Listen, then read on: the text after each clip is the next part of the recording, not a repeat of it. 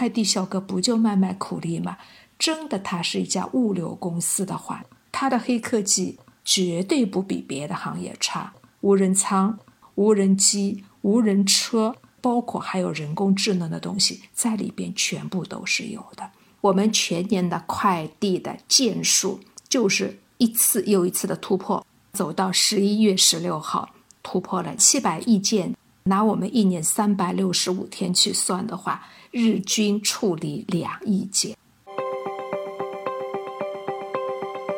你好，我是 Bessy 李倩玲，目前身份是一位投资人。过去三十年，我的职业生涯跨越海峡两岸，几乎都在和广告行销行业打交道。我把自己的商业观察和思考记录下来，通过这本备忘录分享给大家。同时，欢迎你关注我们播客节目的微信公众号“备忘录加加减符号的加”，期待与未曾谋面的你有更多的交流，一起走进每一个正在发生的商业现场，探索有趣的故事。大家好，我是栋哥，欢迎收听本期的备忘录。今天的节目呢，还是由我和 Bessy 一起来主持。Bessy 你好，嘿，栋哥好，各位听众大家好。今天呢，我们还请到了一位新朋友，他是电子商务和物流快递行业的专家，他是上海财经大学电子商务研究中心主任劳国林教授。劳教授你好，啊，栋哥好，然后是 Bessy 好，还有我们的听众朋友好。我们今天的话题呢，和快递有关。嗯，其实录制这期节目的时候呢，正好是今年双十二的这个前夜。相信大家可能都有这样的一个习惯了，每年攒钱到最后两个月，然后迎来双十一和双十二的这个血拼。当完这个剁手党，成为这个尾款人之后啊，接下来一段时间接收快递会成为这个日常了。首先，我想问一下两位啊，这个最近有没有收到什么快递？是怎么收的呢？是在驿站，还是在快递柜，还是说直接送到家里的呢？我最近的快递基本上把你刚刚所说到的这几种模式一网打尽。有告诉我在驿站，然后呢，你的包裹已经到某某地方了，请二十二点之前凭怎样怎样的一个码呢及时取件。然后还有的话呢是告诉我说你的东西已经到了京东快递柜了，然后凭怎样的码去把它打开。还有告诉我说已经到了我们家小区某某便利店，你到那边去拿。那当然呢，还有是送到家的啊。我最近把所有的都体会了一把了，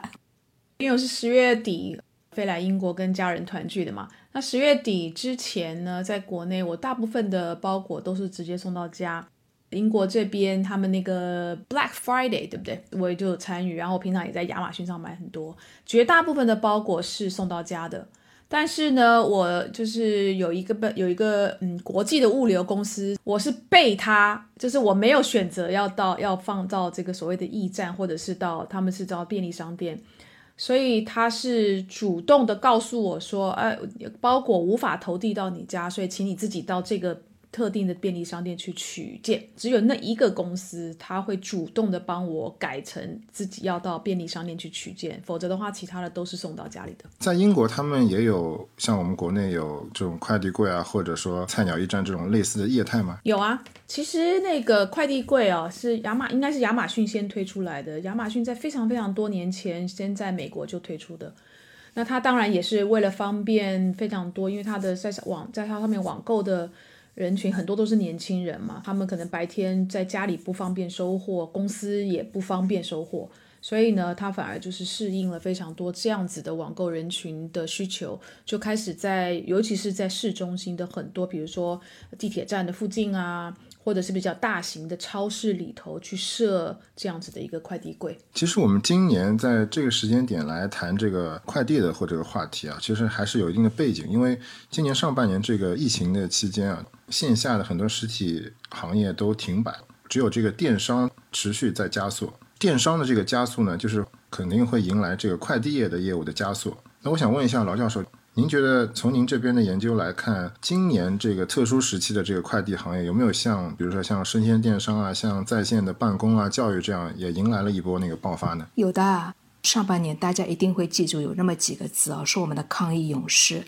是逆行者。其实我会觉得，在尤其上半年的那段时间里头，我们的快递小哥，我们的这个特定的这个行业里头的很多从业人员，其实他们也是逆行者。甚至我会认为是说，他们是成为了我们在那一段生活当中可以说是大家离不开的人。那么随后再走到我们后边复工复产之后的时候啊，其实当我们一边在说复工复产，一边也在说我们要去触动消费，其实它还是一个生产与消费之间架起的一个桥梁，成为了这样一个摆渡人。当时大家一个非常熟悉的名词叫做是抢菜。那其实对于快递来说一样的，我们就拿它跟生鲜电商之间的关系来说。你在 A P P 上抢完了菜，这菜又不会自己飞过来的了，一定是仰仗着我们的小哥送过来。那么当然，这个时候有我们的各生鲜电商企业有他自己的配送员，但是我们还有很多我们当时在网上下的单，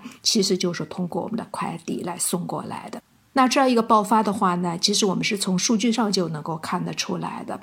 上半年毫无疑问了，那下半年的话，刚刚我们几位在一起在这边讲到，我们说我们双十一过去了，双十二其实今天就是前夜。那如果拿我们的这个爆发用数据去看的话，这最清楚的就是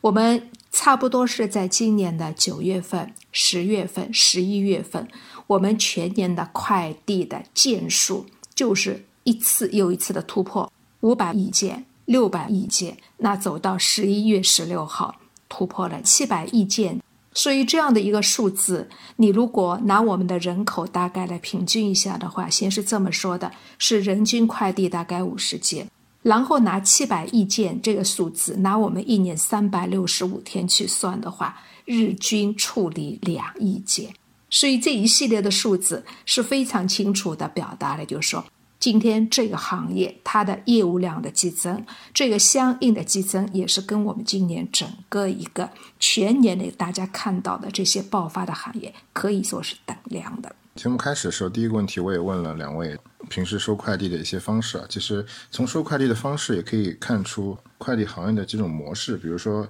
有一些是快递公司直营的，也有一些是加盟的。当然，也有像老教授刚刚提到了，比如说像一些大的电商平台，他们有自建的物流团队。那我想问一下老教授，这个现在行业里面模式是不是主要就是？这几种呢，差不多就是你刚刚说的这几种吧。因为我们看到的电商企业也是排名蛮靠前的。然后我们称之为说，前些年就说他会觉得或许第三方的快递服务无法满足他的需求，因此是投入重金在这些地方物流上头做打造，那么形成了非常清楚的自建的快递物流团队。那当然的话呢，我们也有一部分是我们早年可以说是我们在中国来讲，我们的很多快递的企业，尤其是民营的快递，大家一直会说，我们有称之为业内叫做同炉帮，他们来自的是同样的一个家乡，然后在这个地方走出了一家又一家。那么同时的话，在这过程当中呢，伴随着我们整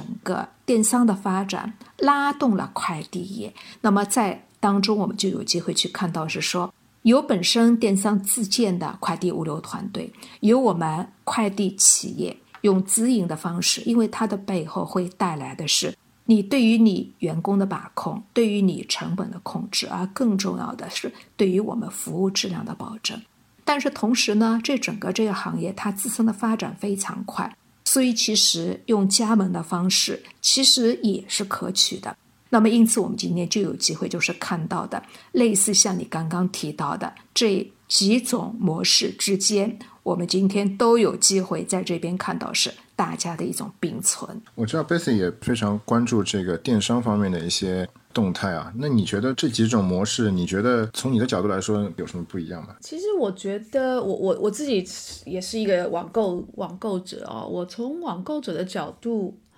嗯。当然，我国内的这个四通一达，你还有加上顺丰，你知道这个就是所谓的第三方，不是平台自己的。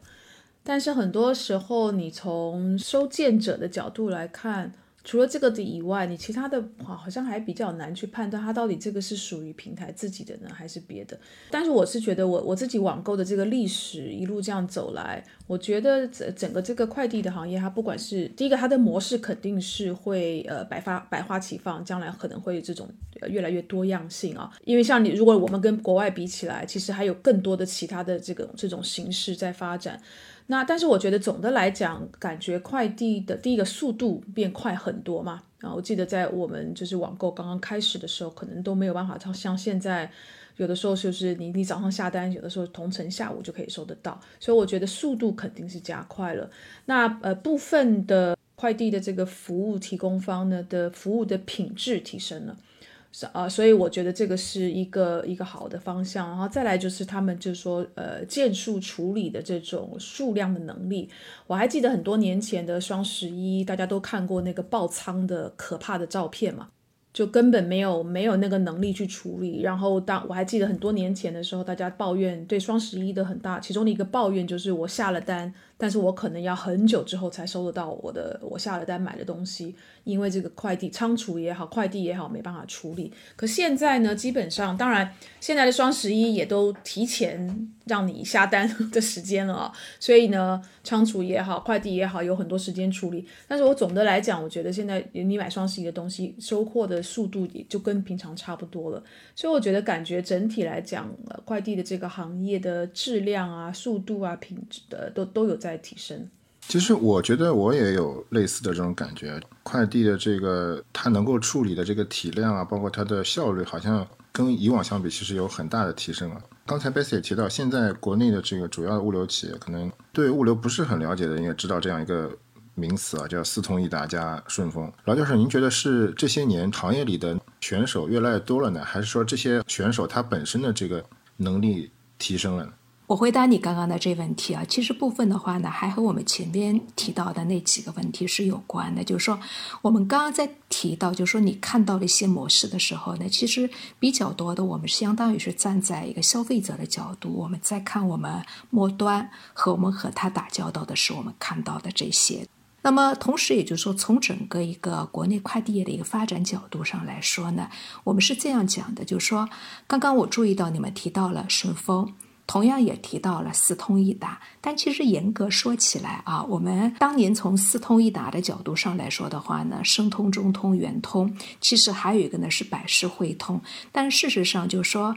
呃，百世把百世汇通收下来之后，其实后边它是不要后边汇通这两个字的。尤其是一七年的九月二十号那天，我记得非常清楚，那天第一财经是直播了他在纽交所上市。那整个上市过程那天我就在参与直播，所以就说我们平常是直接就叫它百事。因此今天如果严格一起说起来的话，其实我们应该是叫做三通一达。早年的四通一达的汇通是被百事收购了。这个赛道里头，大家会认为说，几乎呢顺丰是非常单独的一家。然后呢，原本的四通一达，即便今天百事说这个通子已经拿走的话呢，几乎他们是另外的一半，是另外一半。那么虽然呢，就是百事从他一七年九月二十号纽交所上市的时候，我就认真看过他的招股说明书，他会一直是很刻意的要跟其他几家去区分开，因为他把自己定义成的是一个叫做智慧供应链的服务提供商。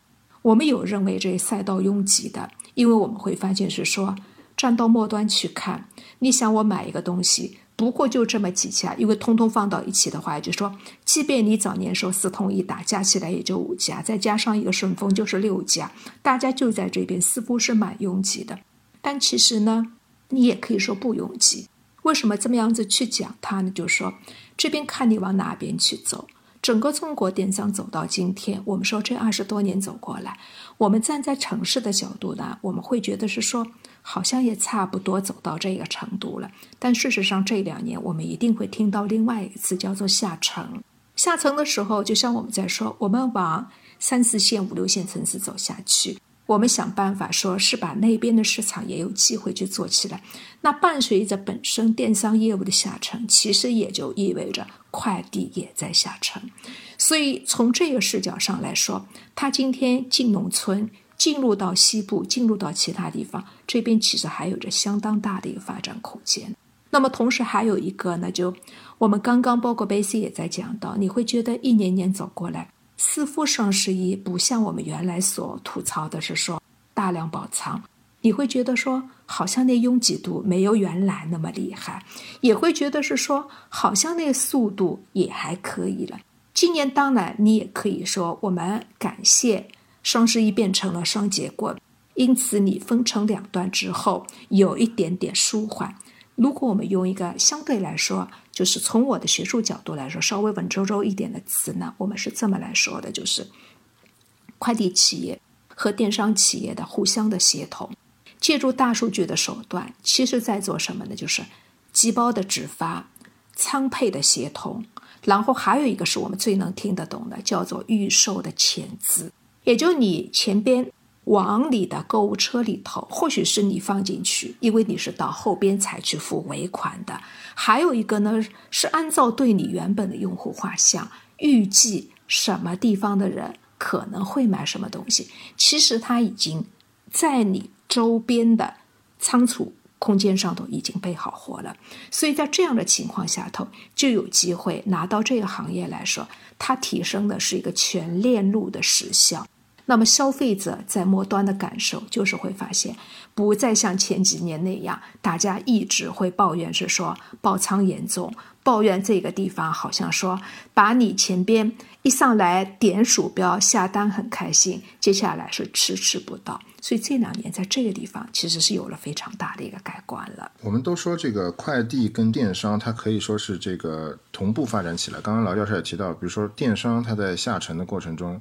快递其实也在。下沉，那么我我们拿电商的来举例子，自营平台，比如说有京东啊、呃苏宁啊，C to C 的这种模式，可能有淘宝啊，现在有有拼多多啊。比如说有淘宝的时候，我们可能觉得这个市场 C to C 的已经饱和了，但是也想不到这两年这个拼多多涌上来的这个速度这么快。那么对于快递这个行业来说，现在有这几个大佬在这里，会不会有新的选手入局？他对于这个？这个行业会不会像就比如说拼多多对于淘宝这样的冲击那么大呢？我相信每个行业啊，应该可能就是随时它都有人会出现在我们讲那个呃呃叫做什么创新者的这个窘境那本书里面讲的一个一个纵轴横轴法产生出来的，大部分的已经很成熟的企业都是在这个东北角，一定会有很多新进的选手会出现在西南角。那到底，但是就是说这个新进的选手。呃，进入这个赛道，他用什么样的方式能够让自己第一个存活下来，接然后受到消费者的认可，然后一路的往东北角这个地方去攻上去？这个时候就要取决于你今天新进入这个赛道，你提供给消费者什么特殊的服务？那这个服务或者是这个产品。是跟已经现在在东北角的我们，如果今天的这个课题来讲的话，就是四通一达或三通一达，刚才教授讲的，加上顺丰，他们已经所在的这个领域里面，他们有哪一些是还没有做到的？然后这新进的选手呢，把这个洞给找到了啊，这个缺口找到，然后他就发展出来一个让消费者觉得，诶，今天这个是确实是我想要的，然后原来的提供方没有给我的，那他就要必须要找到这样子的一个特殊的。呃，发展条件，否则如果没有今天只是进到这个赛道，你是重复在前面的几个已经非常大的呃选手们的一些的条件，作为消费者来讲，我就不知道为什么要选择你。那我我觉得大家通常在通常在国内我们做竞争，最常经常看到就是价格吧。所以这一下又打价格战的时候，嗯，对我觉得打一打价格战，其实羊毛出在羊身上，它到最后肯定还是消费者变成这个受害者了。我的观点可能稍稍有一点点不同啊，就是说从平常角度上来说呢，我们一定会说，就是说竞争者随时随地都会冒出来。但是在中国围绕着快递和电商之间这样的相伴相生来说呢，过去的二十年就是过去了。你不可能把过去的二十年，或者说过去的十年呢，再来重复这一把，因为我相信很多人，大家会说可能不认同，因为大家觉得是说，当时啊，阿里和京东这一老大老二位置坐上之后，谁也不会想到突然间冒出一个拼多多，但是拼多多的出来，五年走过来的时候呢，就说。他的一个，你说他打法也罢，或者说他的切入点确实不一样，因为当时我们电商从城市开始走出去。但他今天是反过来，从农村来包围城市。但是快递的话呢，或许从这一点上来说，并非能够完全相同。因为我前面就在表达，二十年来伴随电商，它可以从一上来似乎是成为电商的一个附属品，然后一点一点开始走出来独立的。那么今天这个时间呢，不会回到二十年前。所以就像我们刚刚在说的。我们比较多会提到讲说顺丰是比较特立独行的一个，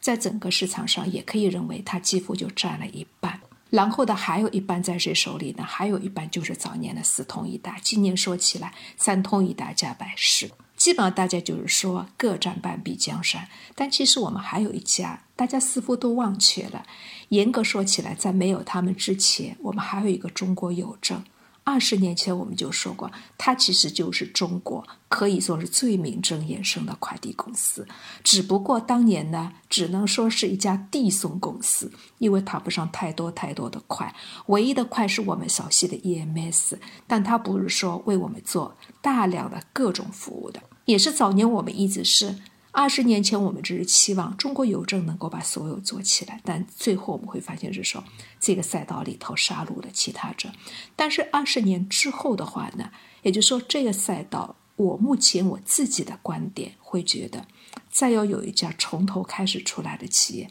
这个是有点难度了。那基本上，我们其实现在就已经能蛮清楚的去看到，就是说通达系它以加盟的方式来做扩张。然后由此的话呢，更多打的是经济实惠这张牌，所以呢，它的管理成本相对也比较低。那么当然，半之以同样低的呢，是我们这么讲，说它的服务相对可能也会低一点点。而顺丰，就像我们前几年会比较多听到是说。他有时候他说我主打城市商务街，我主打某些特定的东西，所以我们会从一个管理视角上是能非常清楚的看到说，它全部以直营方式来进行。我所有的决策，所有的管理规则由总部直接直达下边的每一个门店。那么当这样的一种管理形式的时候呢，它带来的一定是劳动力成本和其他管理成本的居高不下。但是同时的话呢，也就是说，它让它的服务质量有了一定的保证。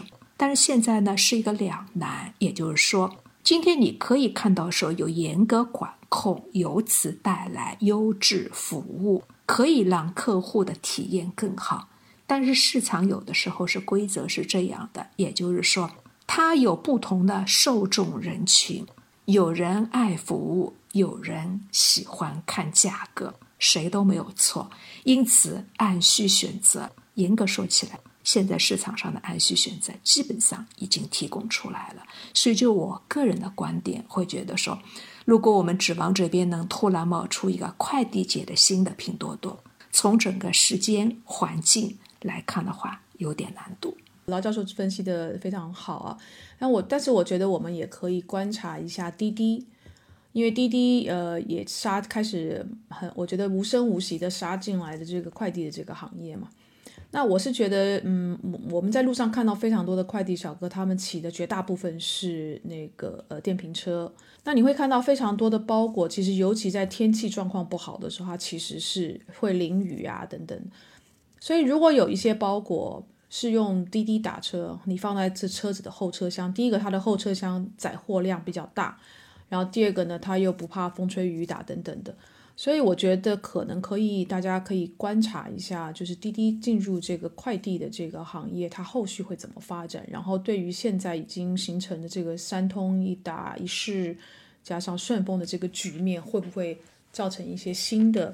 嗯一个新的布局？我可能这最近也刚刚入这个拼多多的坑啊，好几次发现有一个就是以前没见过的快递公司叫极兔。我在网上也看到一些这个说法，说这个拼多多跟极兔它可能是同一个老板，或者它的资方重合比较多。伴随着一个像拼多多这样一个突然冒出来的电商平台一起共生的这样一个快递公司，会不会对这整个这个行业会有所冲击呢？你是刚刚是带着拼多多这个话题引过来的。假设说目前啊，因为我还没有用，都没注意到，对吧？就说目前他是希望能够为我公司的快递件做更好的服务。那是是不是就回到我们说，京东有自己的物流团队，有自己的亚洲一号仓库？也就是说，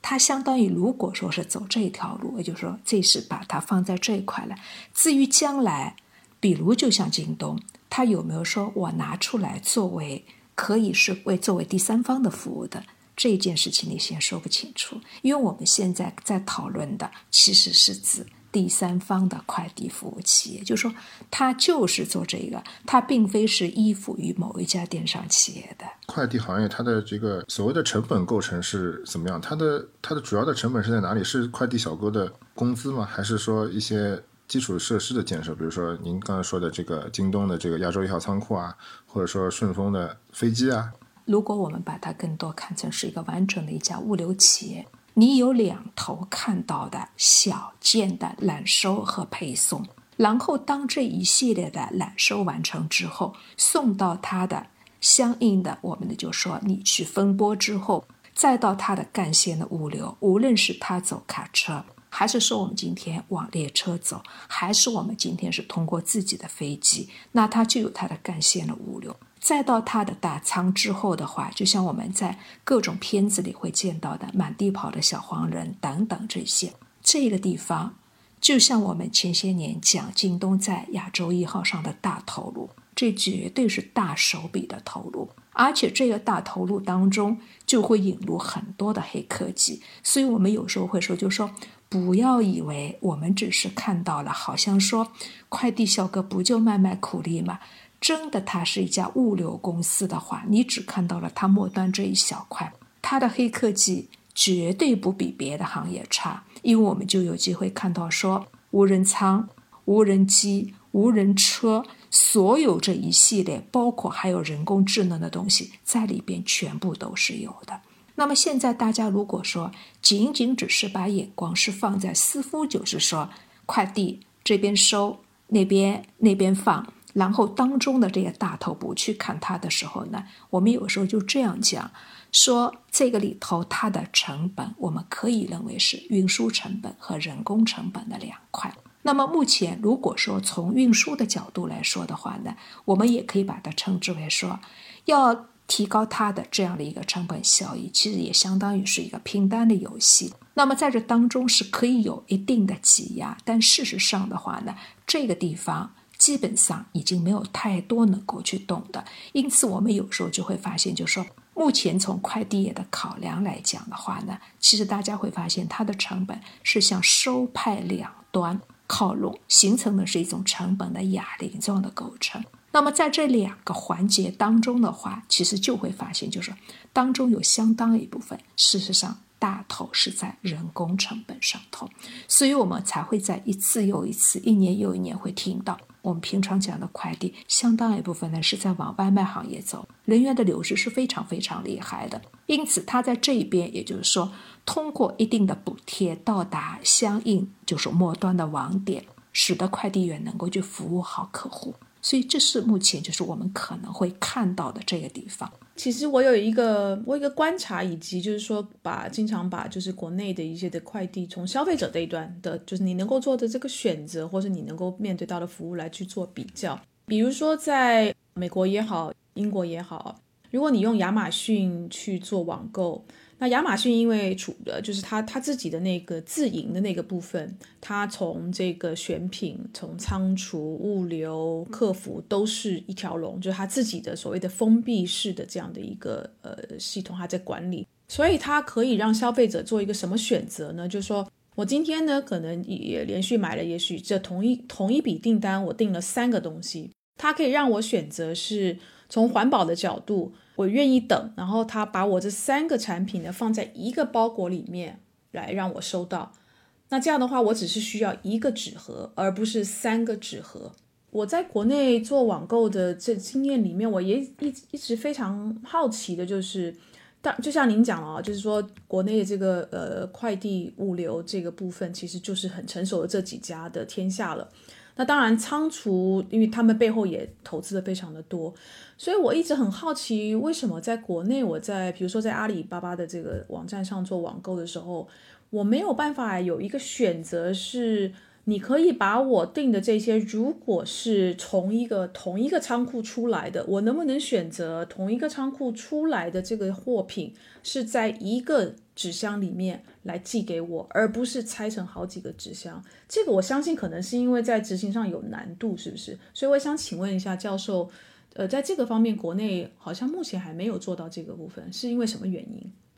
你提了一个非常好的问题。早些年的时候的话呢，从我自己作为一个消费者的角度，同时也是一个可以说是一个研究者角度，我当年是以京东为例的做表达的。因为在京东上头，我们看到有它自营的商品，有第三方的，那么然后就会发现，就像我刚刚说的啊，我可能说我买了三样东西，两样东西是他自营的，然后呢一波快递过来，还有一个呢是第三方的，那是另外一波快递过来。那你站在一个消费者角度来说，你就会觉得说，干嘛不能合成一起来？因为我们假设说啊，先不去把它。往高里讲说你要节省，比如说包装啊，节省其他，我都觉得烦，干嘛给我来两边快递呢？但他就是说，它是两条管理线上出来的东西。那比如说再走到这两年，你在拼多多上买东西的时候，有时候你都会觉得不好意思。买那么一小样东西，然后我待会儿又买一样东西，又包个邮，你自己都在想，哎，能不能两样东西给我合到一起？别搞那么大一个大箱子给我过来，里边一层又一层，对吧？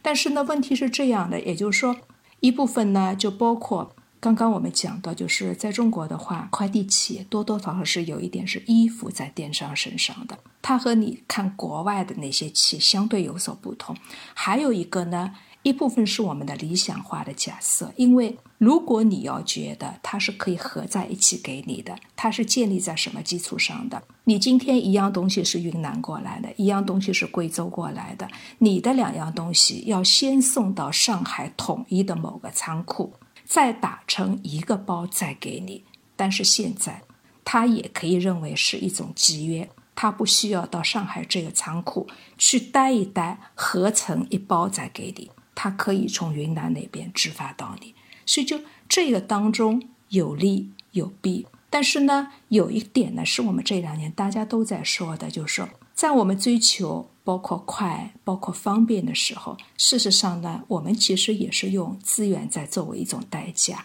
那么早晚就像包括 Basic 一样，包括我们可能我们几个有时候也会多想一点，我们真的会觉得说，或许就不要那么快了。我的几个东西，你就给我集约一下之后，你合成一个箱子，不需要说明天就给我，一周后有时候也没啥大不了的，我就慢一点，你变成一包给我送过来。那这个时候的话呢，我们只能是说，就说假以时日吧，慢慢来，让大家都能接受。因为最近这些年，虽然大家说环保啊、其他我们这方面的理念都在培养，但是不得不说。中国快递伴随电商成长的过程中，给大家造成的或者说带来的一种习惯，以上的是说免邮费的、包邮的，照理没道理，你说是不是？然后还有一个就是大家会觉得是说就是要快，要不然你干嘛叫快递呢？但今天我相信我们会有更多的人或是会认为说，其实不一定非要那么快，有些东西可以快，有些东西你可以慢一点，或者说我们讲。在我想要的点上，你给我个选择，我希望准。你有时候太来太快干嘛？我们我记得有一年双十一晚会，因为跟跟着整个一个跨半夜的时间点在做，那天我当场就提出过质疑。我说人家十二点刚刚剁完手睡觉了，一点十分就敲门说你的快递到了。我说有必要追得这么快吗？就我们有些地方就是。顺着一个点，好像说人为的要走到它的极端，其实没有必要的。我还记得，就是快递行业刚刚兴起的时候，大家都会说一一个词啊，就是叫最后一公里。大家都在讨论怎么解决这个最后一公里。但是时至今日，我们发现好像快递行业的选择就是让消费者自己走完这一公里啊。比如说，不管是驿站啊，还是快递柜，这种方式会是最后的最终的这个解决方案吗？呃，我看这个最后一公里啊。呃，亚马逊大概是在二零幺幺年，就九年前率先推出它这个储物柜。然后呢，它推出的这个城市呢，是是先从那个呃纽约，所以你可以很清楚的看到，它就是服务于住在都都市里头的一些的年轻的消费者嘛。那但是它的储物柜的使用是这样哦，就是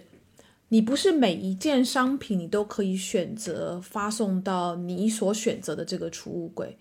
就是如果你买的东西的这个太太大，就是体型太大，它是不能够送储物柜，你一定要安排送到家的。所以它的储物柜呢是有这个包裹形状、体型的这个限制的。后来就是真的是非常非常的方便。如果你是住在城市里面的，尤其在城市里面上班的，就它的储物柜，我刚刚前面有说过嘛，它它遍布的这个地点啊，有就是地铁站，有公交站的附近，有超市的里面，然后邮局、图书馆里头，甚至有一些比较大的这个商务大楼里面，它也会布它的这个亚马逊的这个储物柜，都是为了方便。然后它的储物柜是免费的，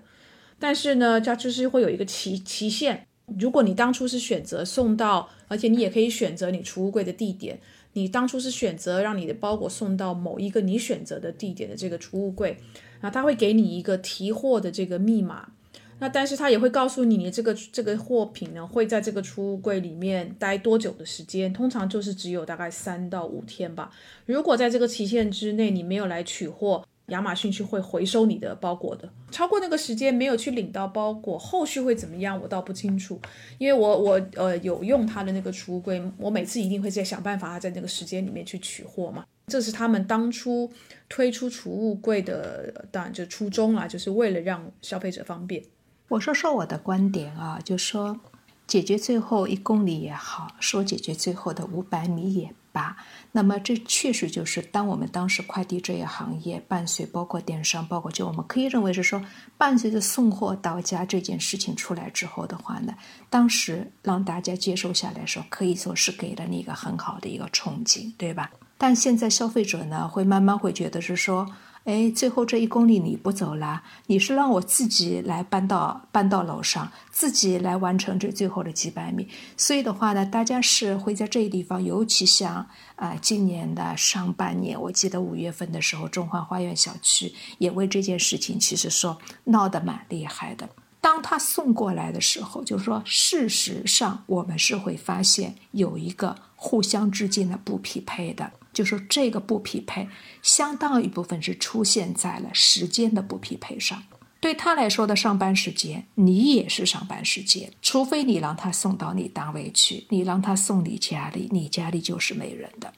那么现实碰到的是，他兴冲冲送到了你家，帮你背到了你楼上，结果你们家的门铃是按不开的。就从这一点上来说的话，就确确实实这是一个存在的一个现实问题。那么因此怎么来解决？我们会发现，就是说设置中间缓冲，其实也就是我们这些年会看到是说，包括快递柜，包括我们会看到说小区里头的代收点等等的出现，也就是说他用这个方式。用这样一种中间的缓冲，实现的是你们原本在时间地点上头的不匹配。回来后你自己拿走，所以出发点非常好。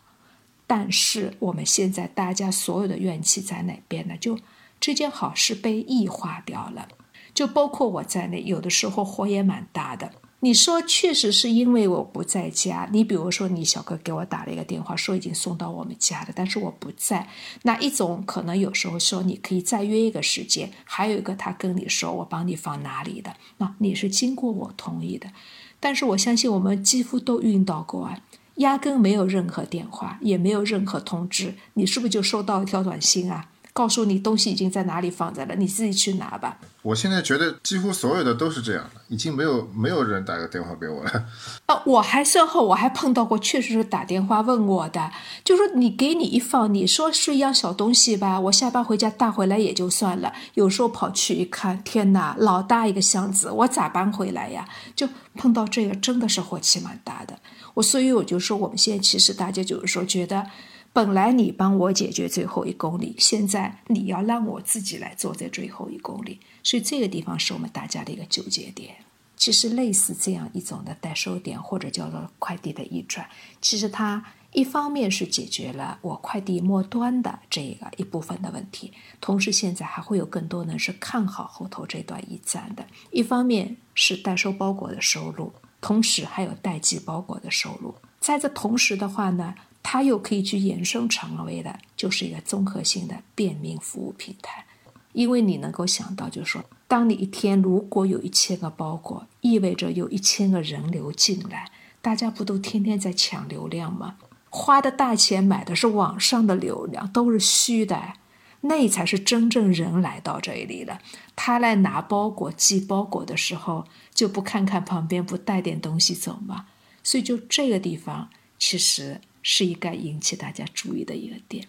本身可能只是我们在抱怨，最后五百米没帮我解决。但这五百米如果真的多一个节点出来，带来的是一个后边是可以想象的空间。最后再聊一下关于这个大数据的问题。快递行业每年的业务量都是数百亿计，这样的一个量呢，很自然的让人就想到这个大数据这个词。几年前呢，我们也看到了这个菜鸟和顺丰有这个数据入口之战。老教授，您觉得对于快递企业来说，这个大数据他们会他们是怎么看待大数据这个这个东西的？这两年大家都在说，数据是资产，数据的背后其实带过来的是重要的信息，也带过来的或许是将来我们一块非常重要的要素资源。但是这里头的话呢，是这样来看，就是说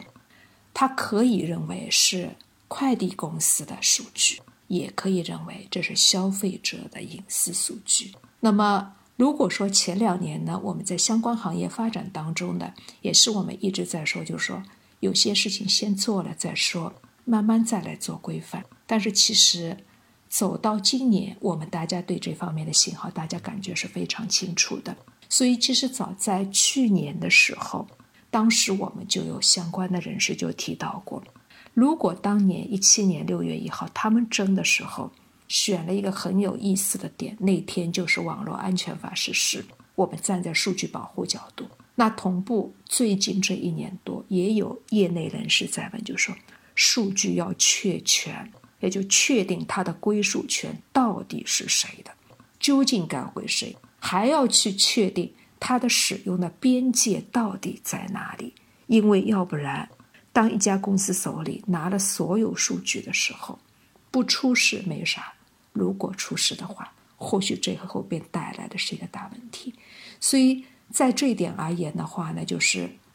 我们至少会发现，走入到今年，或者说走入到下一年，围绕着我们互联网这个行业里头数据的这个管理，这个篱笆一定是越收越紧。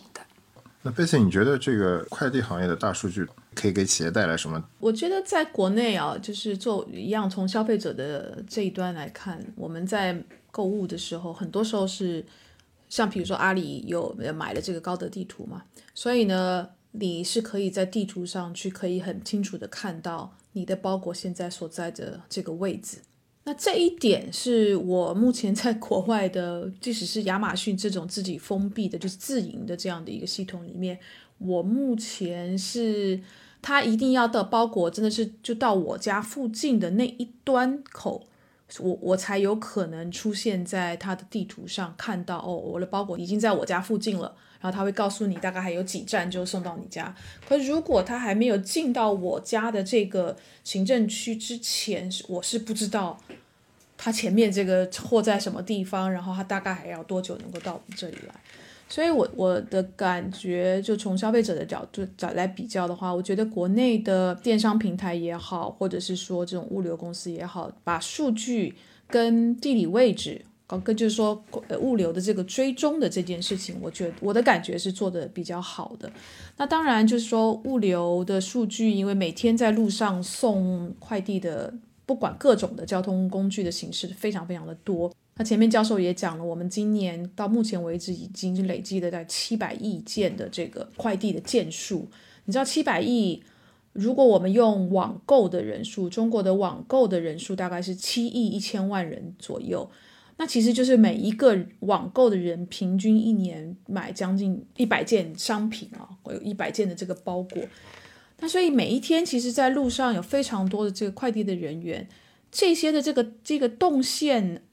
这这样的一个动线的数据，我觉得第一个可能是像做城市规划的政府单位的人，其实会是一个非常好的参考信息。尤其是我们，因为我知道国家也一直不断的在朝智慧城市的这个方向在推动，所以我觉得，我当然我不我不知道有我们有哪几个市政府是已经开始把快递的这种在路上的这个实时的交通的数据已经纳入到它的呃城市规划也好，或者是说交通拥堵的这个实时的数据上面来去做参考。再来的当然就是储物柜的摆放的地点的选择，这个很有可能物流公司是已经开始在做的。那然后我觉得数据也可以在，我我希望我们将来看到更多的这种跟环保有关的这种的。这种的使用。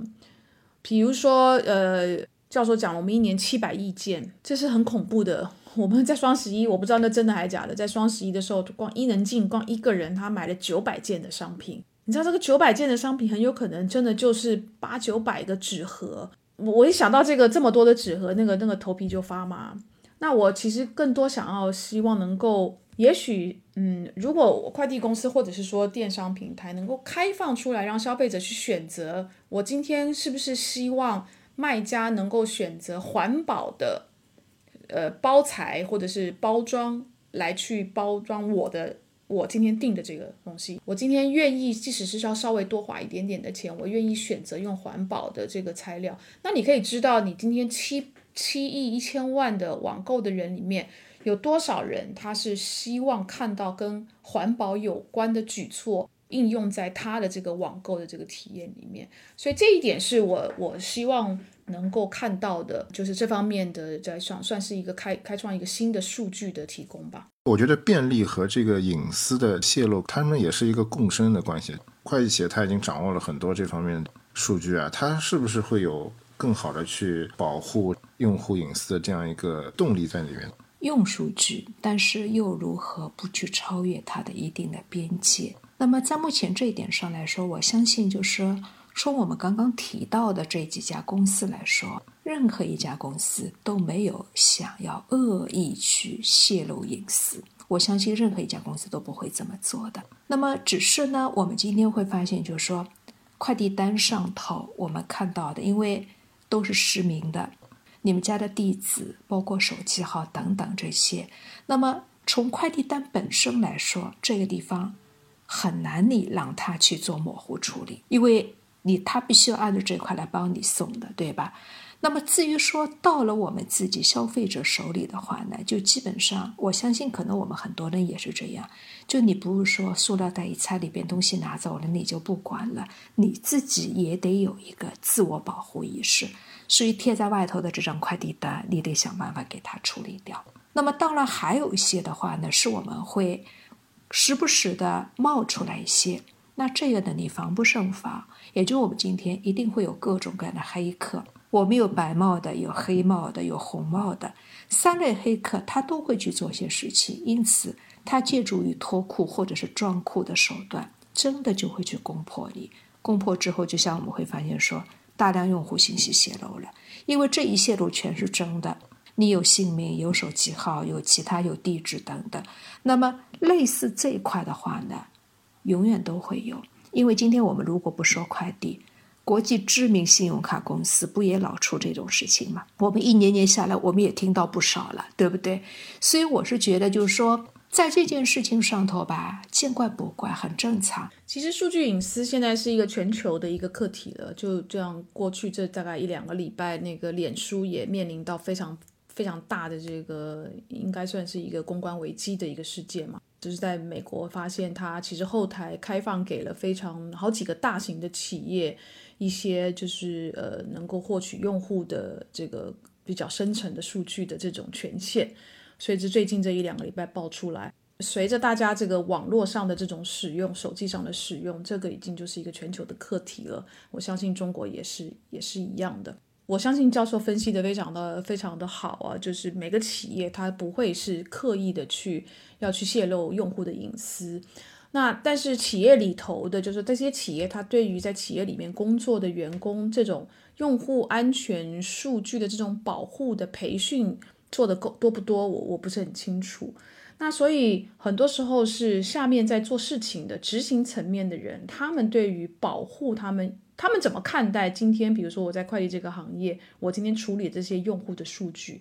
他有没有这个我必须必须要保护我的用户个人隐私数据这种安全的这样的一个意识？如果他平常比较少去呃受到这方面的培训的话。企业可以很高调的讲我们的信仰、我们的我们的原则、我们的呃呃安全数这个数据安全的这样的一个防卫，但是下面在做执行的人，他没有这个意识的时候，很多时候他就是他就像是很有很多洞的这个水桶一样，就水一直不断的在往外流。那我我觉得刚才教授倒是提醒我们一个非常好的，就是用户自己要对自己的隐私的要做保护。就我们每一次拆完快递了之后，那个纸盒啦、那个塑料袋啊，就就是随着垃圾丢出去。可是我们从来大概很少会去把上面的这个贴有我们自己的姓名、手机、地址的这个。这个数据呢，你要不就把它撕掉，或者是用黑色的马克笔把它涂黑。就我们好像比较少做这方面的自我保护，所以我倒觉得刚才教授讲的那个是是挺好的提醒的。至少我们自己可以先把自己这部分做好。今天非常感谢劳教授给我们分享了很多关于这个快递和物流方面内容啊，让我们对这个行业也有一定的新的认识啊。谢谢劳教授。嗯，谢谢老教授。客气了，谢谢。那我们下期再见，拜拜。拜拜。好，拜拜。